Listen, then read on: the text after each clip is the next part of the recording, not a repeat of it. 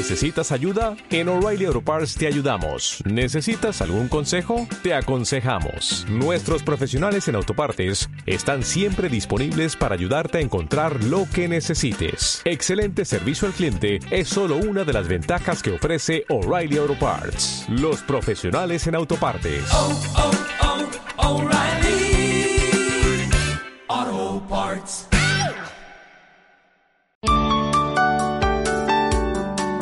Muy buenos días, queridos amigos y amigas que escuchan CLM Activa Radio. Mi nombre es Leticia Quemada, soy la nutricionista de la Clínica Sanares de Guadalajara.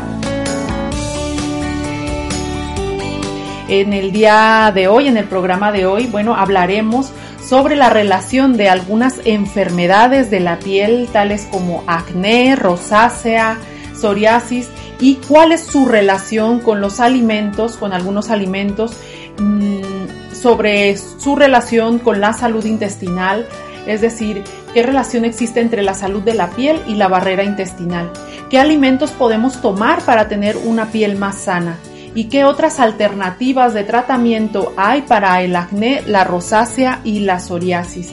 Así que bueno, yo los invito a que nos acompañen en el programa de hoy que seguramente será de interés para algunas personas que padecen esta clase de enfermedades de la piel. Para mantener el equilibrio, nuestro cuerpo está en constante comunicación. Hay un eje que se llama intestino-piel y esta comunicación influye en algunos aspectos como la diferenciación de la piel o la modulación de la respuesta inmune. En el intestino hay una enorme cantidad eh, tanto de bacterias, virus, hongos y protozoos em, que están bueno, presentes en nuestro intestino. Eh, a todo este conjunto de microorganismos se le llama microbioma. Y para que os hagáis una idea, este microbioma contiene unas 10 veces más células que nuestro propio cuerpo, lo cual en conjunto nos están hablando los estudios que hay al respecto de unas 150 veces más material genético que nuestros propios genes. Y ha sido bueno mm, gracias a la metagenómica y a la secuenciación del ADN que hemos conocido la evolución del microbioma humano y su influencia sobre nuestra salud. Así que parte del fruto de estos conocimientos hoy en día se están aplicando de de forma, bueno, efectiva, más o menos efectiva en algunas enfermedades que en principio no se sabía que existía pues esta relación. Se intuía porque muchas veces em, cuando llegan los pacientes a, a consulta quieren saber qué alimentos comer o qué alimentos no comer para prevenir enfermedades de la piel como el acné pero hay otras enfermedades como la psoriasis o la rosácea que también tienen que ver con la salud intestinal. Así que bueno, de esto hablaremos en el programa de hoy. La llamada homeostasis es ese equilibrio en movimiento y que existe bueno para mantener la salud, en este caso la salud de la piel. Hay dos mecanismos fundamentales por lo que la microbiota intestinal modula el equilibrio, la homeostasis en nuestra piel.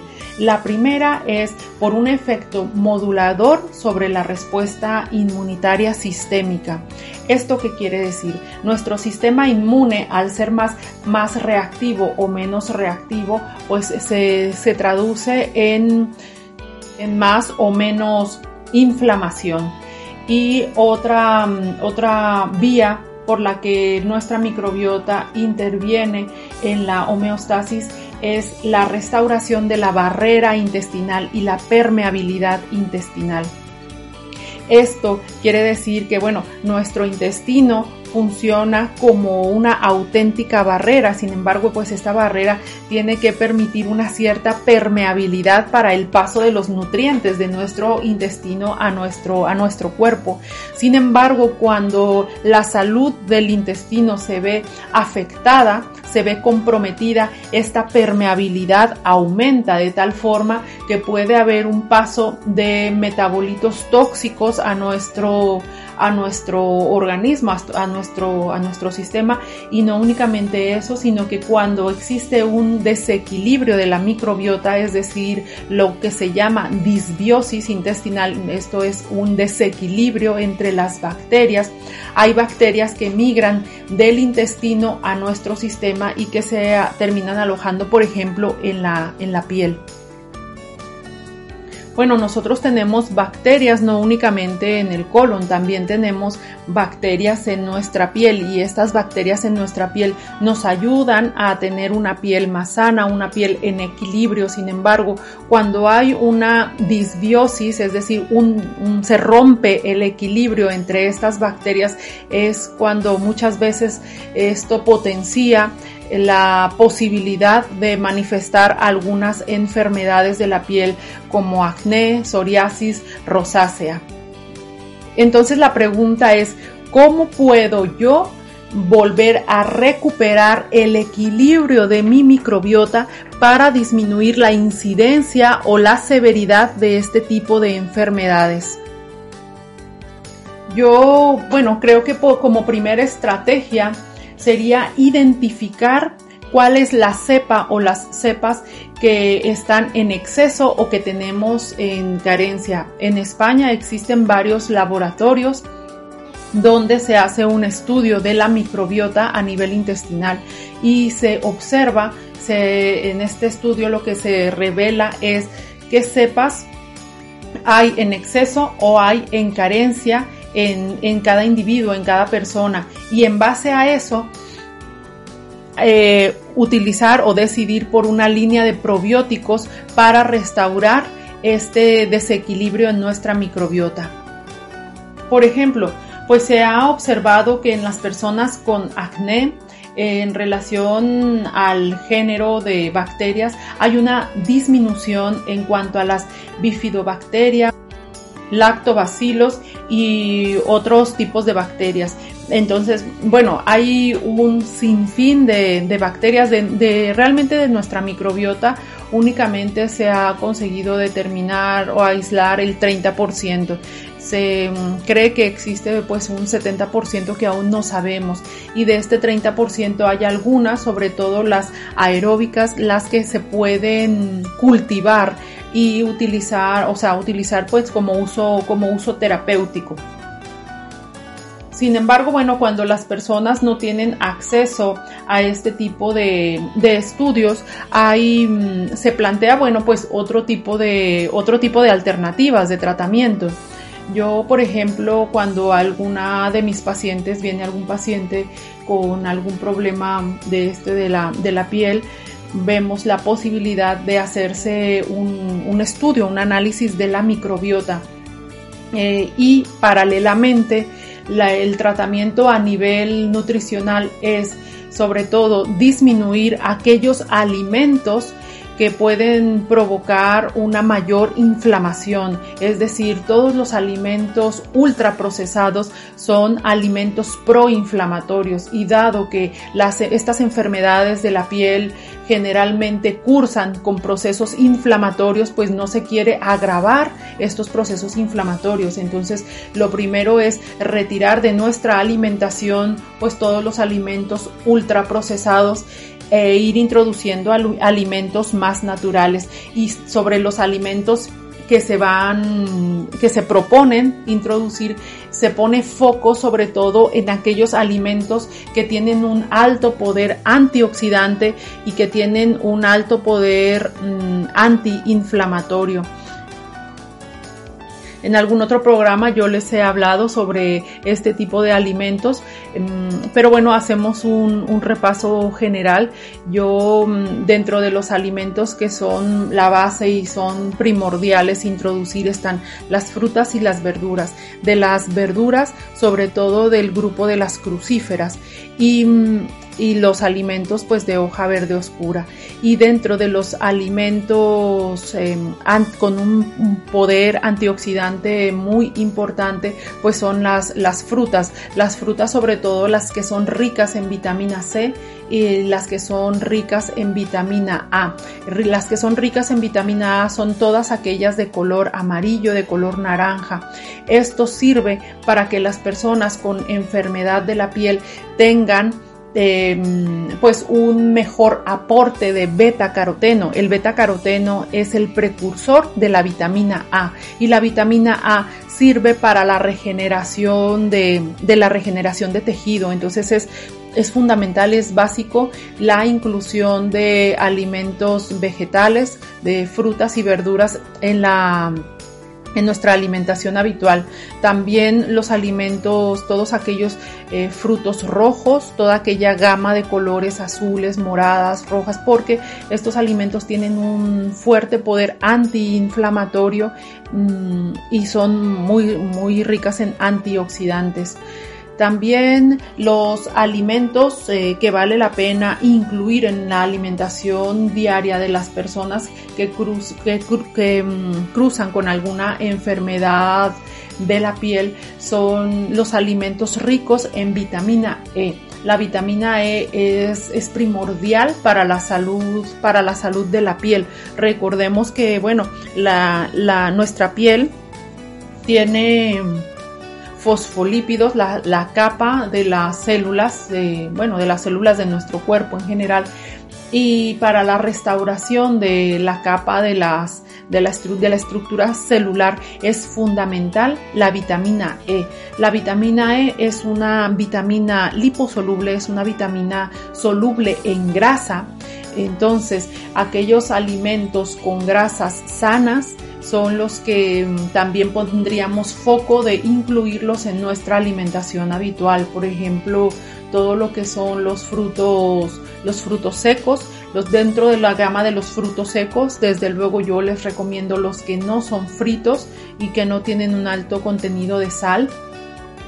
Los, el alimento, por ejemplo, el aguacate, el aceite de oliva, si es aceite de oliva virgen extra, mucho mejor. Y los pescados azules, los pescados azules porque tienen ácidos grasos omega 6. Y todo esto, bueno, sirve para la regeneración del, del tejido. Algunos de los pacientes que mm, que cursan con alguna enfermedad de la piel muchas veces me refieren de estar, de sentirse cansados, de sentirse cansados. Y claro, porque eh, generalmente estos pacientes cursan con una reactividad en el sistema inmune, es decir, su sistema inmune está constantemente trabajando y... Mm, nuestro cuerpo redistribuye la energía mandando sobre todo energía tanto para nuestro cerebro como para nuestro sistema inmune. Son pues los dos órganos que tienen eh, preferencia a la hora de redistribuir la energía a, nivel de nuestro cuerpo. Entonces en nuestro cuerpo les da prioridad a estos, a estos dos sistemas, tanto el, el sistema nervioso central, nuestro cerebro, como el sistema inmunitario, nuestras células inmunitarias. Otro de los alimentos que mm, debemos de tomar en cuenta, muy muy en cuenta, son las legumbres. Es decir, aumentar el consumo de legumbres y disminuir el consumo de carnes rojas. Esto ayudará a mejorar la salud de nuestro, de nuestro colon, la salud de nuestro intestino grueso, dado que nuestra microbiota se comporta de una forma diferente según los alimentos que nosotros consumamos. Es decir, ante un exceso de carne roja, nuestra microbiota produce metabolitos tóxicos. Eh, en cambio, frente a un mayor consumo de legumbres, dado que las legumbres son muy ricas en fibra, nuestra microbiota produce nutrientes que son favorables para la salud de nuestro intestino. Estos nutrientes son, por ejemplo, entre otros, el ácido butírico.